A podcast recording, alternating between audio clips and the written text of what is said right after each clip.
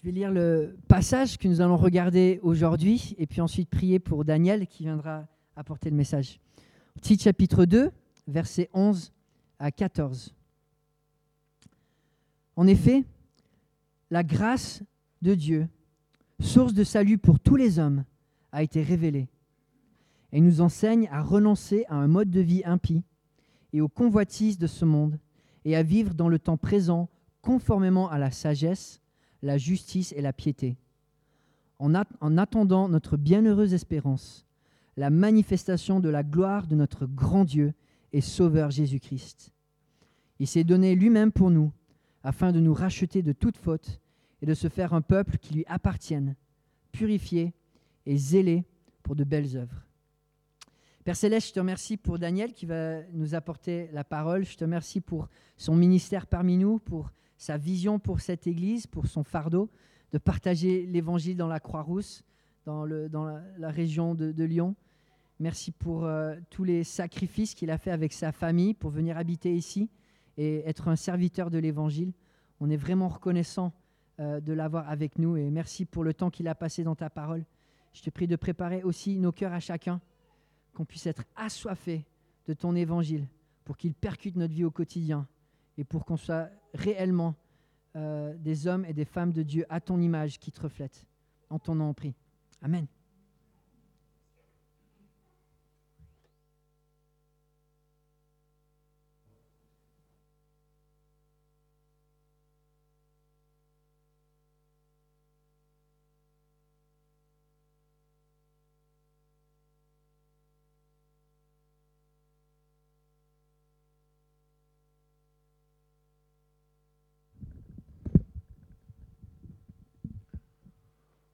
Bonsoir.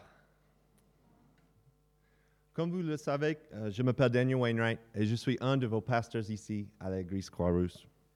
Euh, cela fait un an que la dernière fois que j'ai prêché euh, ici, heureusement, tout le monde a survécu ma première prédication en anglais. Donc ce soir, je vais essayer en français et probablement, probablement un peu en franglais aussi. Euh, lors de la dernière célébration, Matthieu a prêché sur le chapitre 2, versets 1, à 10, et il a parlé des instructions pratiques et des voies éthiques que Paul donnait à l'Église. Et ce soir, nous allons examiner le fondement doctrinaux sous-jacent et nous avons donné le titre La puissance de l'Évangile à la prédication ce soir. Donc, je ne sais pas ce que vous vient euh, à l'esprit lorsque je parle de la puissance de l'Évangile, mais ce soir, nous voulons explorer son importance pour nous. Voilà, importance de nous. Euh, voulons explorer son importance pour nous. Il est essentiel de mieux comprendre l'Évangile à le pouvoir de surmonter nos péchés, de nous transformer spirituellement et nous permettre de finir la course en tant qu'individu et en tant qu'Église. À quoi pensez-vous lorsque vous entendez le mot puissance? Personnellement, je pense à la force de mon pote euh, Julius Maddox, qui est maintenant le nouveau détenteur du record du monde de bench press avec une barre de 336 kg. Wow, OK? Plus de trois fois de moi. Il est à peu près mon taille aussi. Donc, je pense aussi à l'énergie je ne sais pas comment ça marche, mais je suis très reconnaissant chaque fois, chaque matin, quand je prends mon bon café. Tu vois? C'est chouette. L'électricité a complètement changé nos vies. Et cette année, j'ai pas mal pensé à mon alimentation aussi. Ce que j'ai introduit dans mon corps et la façon de ça m'affecte. Le mois dernier, pour le semi-marathon que j'ai fait pour la première fois, je n'ai pas assez mangé euh, le matin de la course et j'étais étourdi vers la fin de la course parce que mon corps n'avait pas assez de calories ou de puissance en réserve pour me, pour me soutenir. Ce soir, nous allons comprendre la puissance qu'on trouve non pas dans la force physique ou dans l'énergie ou peut-être euh, dans l'alimentation, mais dans l'évangile. et ses implications pour nous, nos vies aujourd'hui, jusqu'au jour où Jésus reviendra. Donc nous voyons euh, la puissance de l'évangile. On va regarder l'évangile, l'évangile de la grâce, l'évangile de la croix et l'évangile du royaume. On va commencer avec premier verset en 11. En effet, la grâce de Dieu, source de salut pour tous les hommes, a été révélée. L'évangile de la croix annonce la bonne nouvelle que Dieu nous accepte et partage sa vie avec nous. Nous ne devons pas gagner ou mériter son salut, mais il nous le donne gratuitement aux dépenses, aux dépens de Jésus-Christ.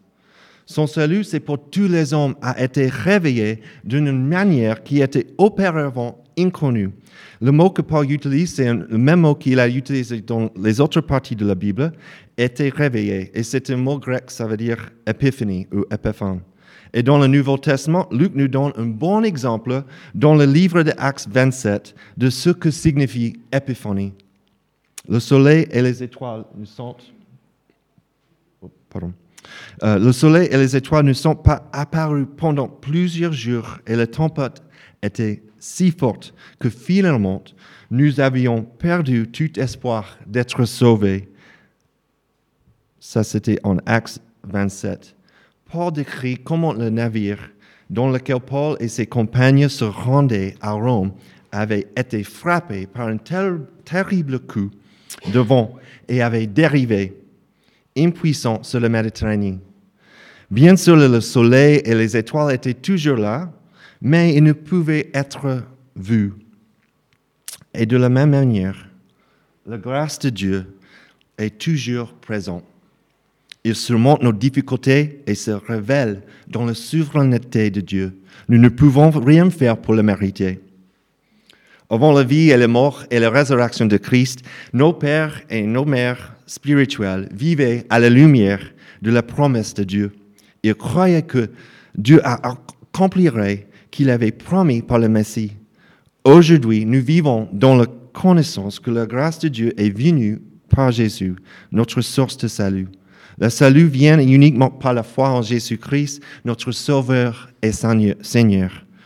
Certains diront que c'est une vision peut-être restrictive, intolérante, mais la vision historique solus Christus, seul Christ, Christ seul, c'est notre vision avec Christ Carus et aussi pour plusieurs organisations, Évangile 21 et aussi QC, qui affirme que le péché de chaque personne trouve, son, son, trouve sa solution en Jésus seul.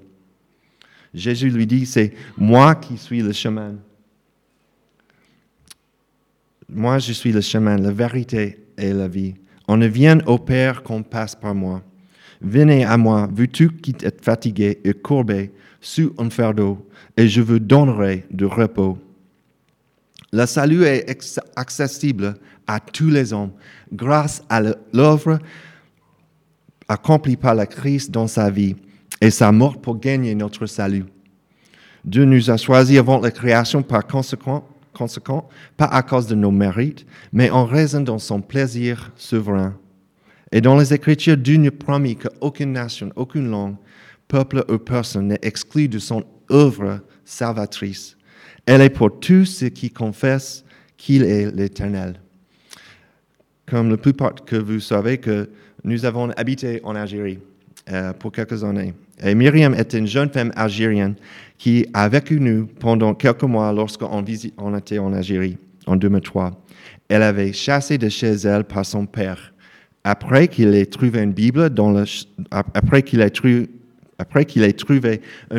sa chambre, qu'il ait vu être devenu chrétien suite à une vision de Jésus. En cherchant la vérité, elle avait trouvé une Bible, puis fait à la rencontre d'une disciple de Christ. Ce ne pas ses actions qui ont mérité cette rêve, euh, ce rêve, mais Dieu lui a fait grâce. Et Christine et moi-même avons pu bénéficier de cette sœur, de sa fidélité au Seigneur et de son zèle pour le suivre. Christ est la source de son salut et se révèle, se révèle à elle qui n'est pas juif, comme Jésus a promis pour tous les hommes.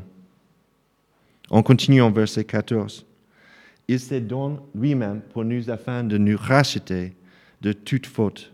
Nous voyons dans cette première partie l'évangile de la croix annonce la bonne nouvelle que par la foi en Jésus, par sa vie parfaite, sa mort pour nos péchés et sa résurrection victorieuse, nous sommes déclarés justes et réconciliés avec Dieu.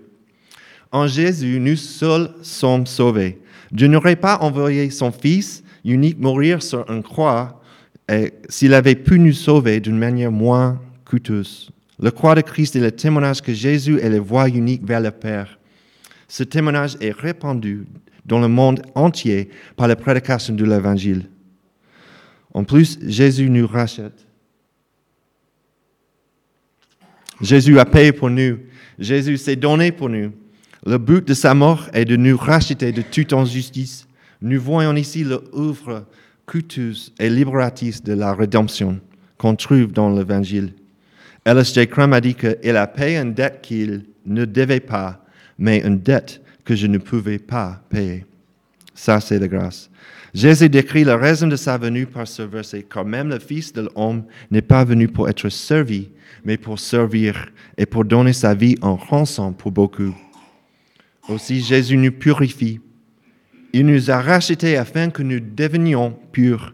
Sa grâce nous fait sortir de la porcherie. Son but n'est pas de nous aider à supporter la porcherie, le péché nous rend coupables et sales, mais la grâce nous rend innocentes et propres. Notre compréhension de l'Évangile change notre façon de nous voir et de voir les autres. La bonne nouvelle est que, quelle que soit notre vie passée et notre situation actuelle, Dieu a le pouvoir de nous sauver et de briser tout ce qui nous empêche et de faire l'expérience de sa grâce et de son pouvoir. Nous continuons avec le verset 14, la deuxième partie, de se faire un peuple qui lui appartient, purifié et zèle pour des belles œuvres. Et nous voyons l'évangile du royaume qui annonce la bonne nouvelle de nouvelle vie avec Dieu, accessible à tous ceux qui se détournent de leur rébellion et mettent leur confiance en Jésus. Parce que Jésus nous possède. Il nous a rachetés pour nous purifier et pour que nous lui appartenions. Pierre, Pierre dit la même chose en 1 Pierre chapitre 2, versets 9 à 10.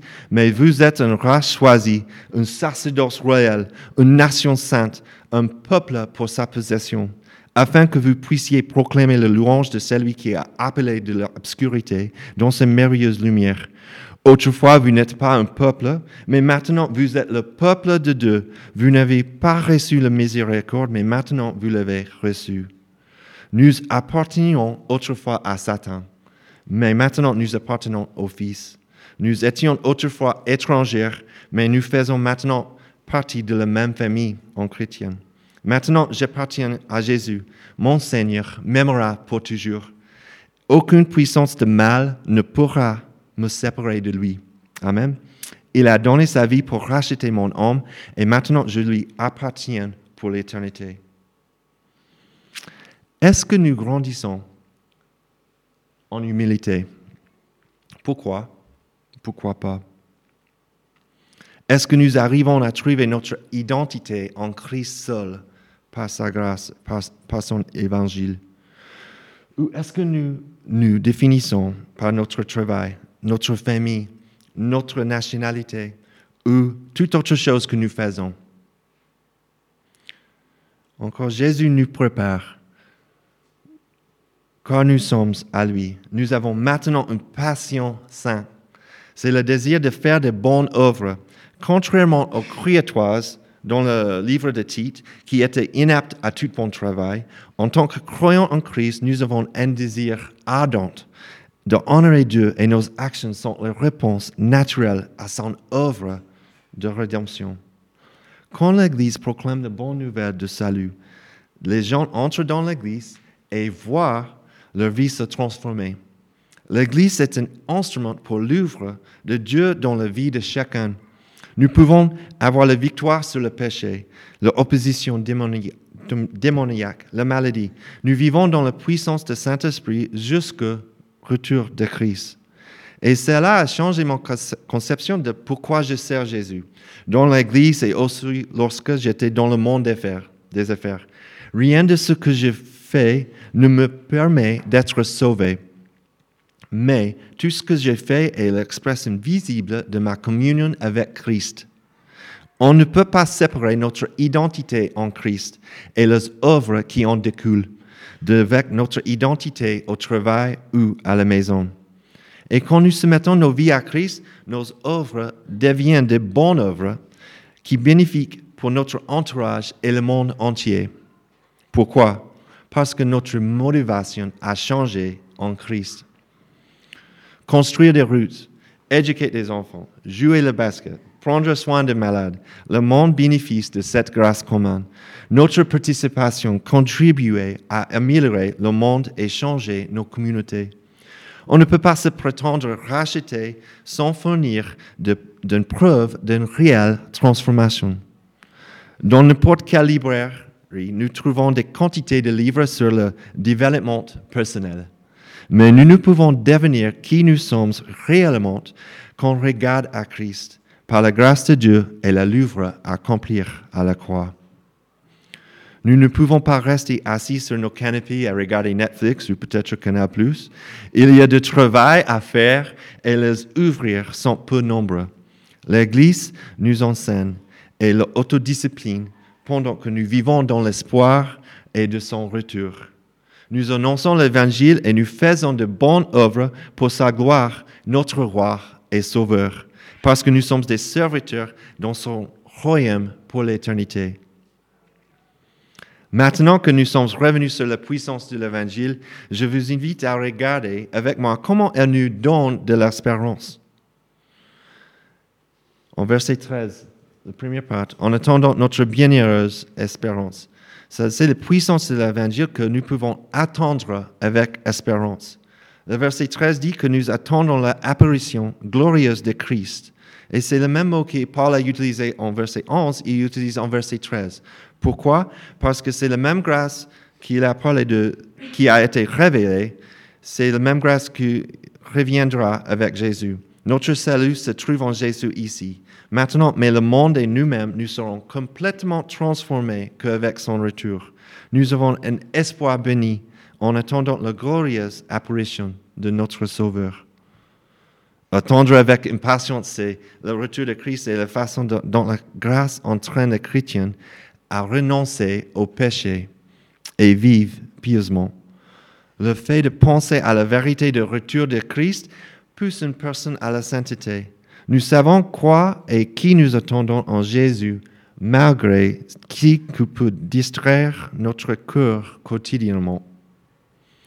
En Romains chapitre 8, 27 à 25.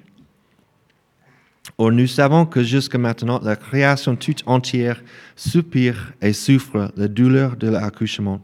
Et ce n'est pas elle qui ce n'est pas elle seule qui soupire, mais nous aussi qui avons pourtant dans l'esprit un avant-goût de cet avenir. Nous soupirons en nous-mêmes en attendant l'adoption, la libération de notre corps. En effet, c'est en espérance que nous avons été sauvés où l'espérance qu'on voit n'est plus de l'espérance.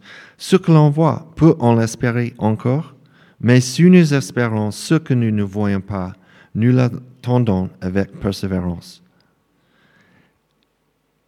Est-ce que nous vivons aujourd'hui avec nos yeux fixés sur l'avenir quand Jésus reviendra? Et comment sa vision change la façon de prendre des décisions, ce que nous achetons, toutes les choses qui occupent nos cœurs. Pour moi, je trouve que c'est très facile avec les différentes saisons de, de ma vie par lesquelles nous passons de fixer mon regard sur ce monde et sur le travail et ses résultats immédiats, et plutôt que d'être sur, fixé sur l'éternité. Pendant notre lune de miel, euh, Christine, ça fait presque 20 ans maintenant, mais pendant notre lune de miel, Christine et moi avons fait de la plongée pour la première fois et c'était tellement captivé, captivant de regarder la vie sous-marine que nous n'avons fait pas attention et avant d'arriver. Nous sommes aussi restés trop longtemps avec le peau au soleil, et mon dos, qui était opérant blanc, était devenu rouge vif. Et c'est la même chose avec nous aujourd'hui, dans nos vies quotidiennes. Peut-être pas avec un dos rouge, j'espère, mais quand nos repères ne se trouvent pas dans l'Évangile, alors attention à la dérive pour nous. C'est facile de s'égarer. Comment le fait de considérer nos vies actuelles à la lumière de la perspective éternelle peut changer les décisions que nous prenons en tant qu'individus et qu'Église Notre vie de prière est-elle davantage centrée sur le royaume de Dieu, royaume à venir, ou sur l'édification de nos propres royaumes? Ce soir, cette semaine, cette année, en tant que chrétien, notre situation actuelle n'est pas notre situation éternelle. Nous avons une espérance en Jésus. Nous avons une espérance en Jésus. Les difficultés physiques, émotionnelles, peut-être les problèmes au boulot, ne nous suivront pas dans l'éternité.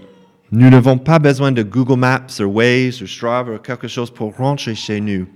Un jour, Jésus nous conduira dans notre demeure éternelle. Se rappeler de ce nous dans la paix et notre vie est plus, notre vie est plus supportable parce que nous vivons par Dieu. Cherchez à bâtir son royaume avec tous les dons qu'il nous a donnés. Et c'est ce même royaume que nous attendons avec impatience. Au verset 13, nous sommes assurés de retour de Jésus et qu'il nous sauvera pour l'éternité avec lui. Malheureusement, tu ne confesseras pas, ne croyons pas et ne serons pas sauvés. Nous n'avons pas une image très claire euh, de quoi ressemblera ce jour quand nous lisons des Écritures. Euh, c'est beaucoup des images et c'est un peu difficile pour moi, mais, mais nous savons que nous serons en présence en Jésus, Seigneur Jésus-Christ. Nous avons hâte d'être avec lui. La relation avec Dieu devant la chute sera restaurée et nous bénéficierons d'une communion parfaite avec lui et les autres. Nous verrons enfin la rédemption de notre nature pécheresse. Le monde sera rendu juste une fois pour toutes et nous ne sentirons plus la présence de péché dans nos vies et dans le monde qui nous entoure. Et la création sera restaurée. Nous anticipons la fin complète de la grâce lorsque l'ordre créationnel sera restauré.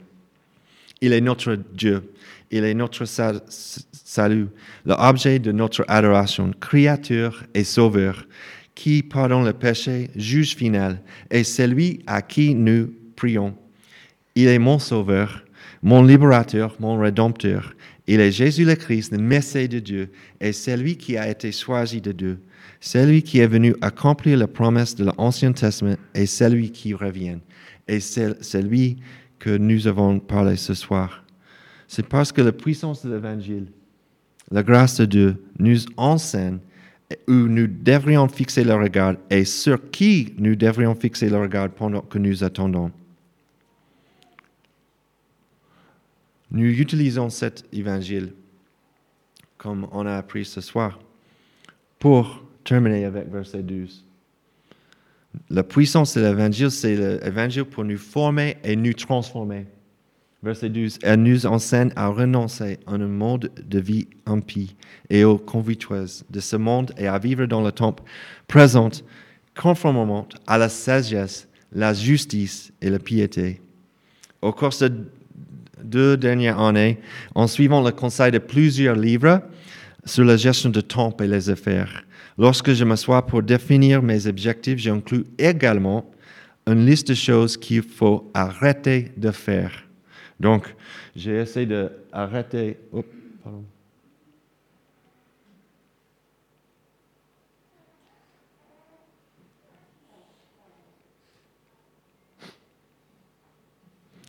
Ah. Arrêtez de faire. Bon, euh, donc l'évangile nous entraîne de choses arrêtées. Arrêtez de peut-être de coucher après minuit. Ça, c'était un peu difficile hier soir, mais ça, c'est quelque chose d'autre. Mais arrêtez de se coucher après minuit. Ça, c'est un but. Arrêtez de manger une collation après le dîner. C'était un peu difficile hier soir aussi, mais ça c'est quelque chose de différent. Arrêtez de commencer mon lundi sans revoir mes objectifs pour la semaine. Je vais, je vais le faire demain. Parfois, il faut savoir couper des choses dans notre vie pour avoir des fruits durables. Au verset 12, on trouve non seulement une liste de choses à faire, mais aussi une liste de choses qu'il faut arrêter.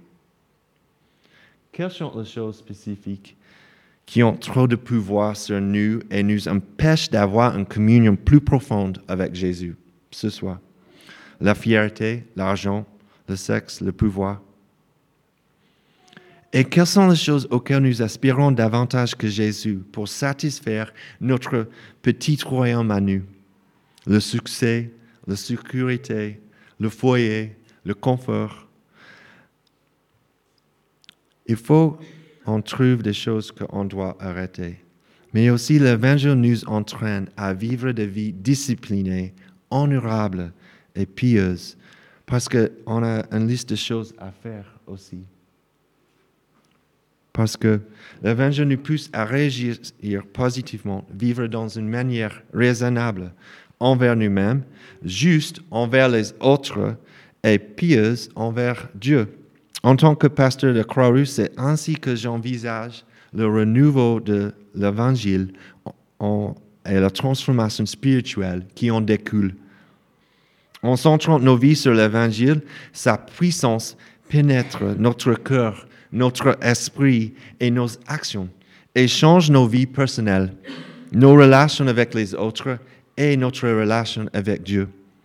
Dans l'introduction des institutions, Calvin a écrit que la sagesse vraie et solide est constituée de deux parties, la connaissance de Dieu et de nous-mêmes. En nous tournant vers un Dieu saint et en comprenant mieux l'Évangile, nous comprendrons mieux notre identité en lui. Parce qu'on trouve notre identité personnellement. Nous devenons sages quand nous apprenons à nous connaître au travers de la Bible, travers de la Bible ou par prière, car c'est un moment que nous comprenons la puissance de l'Évangile pour nous transformer individuellement. Vis-à-vis des autres, Dieu est un Dieu sociable. Il vit une relation parfaite avec le Père, le Fils et l'Esprit. Et il nous a créés dans son image pour être relationnel et développer des rapports avec lui et avec les autres. Faire le bien et réclamer la justice. Et troisième chose, vis-à-vis de Dieu. En comprenant mieux l'impact de l'évangile sur notre identité et nos rapports avec les autres, notre relation avec Dieu et notre compréhension de sa grâce approfondit et cela nous pousse à l'adorer davantage. Ce texte porte une coupe mortelle à l'idée que nous pouvons séparer notre obéissance et notre salut.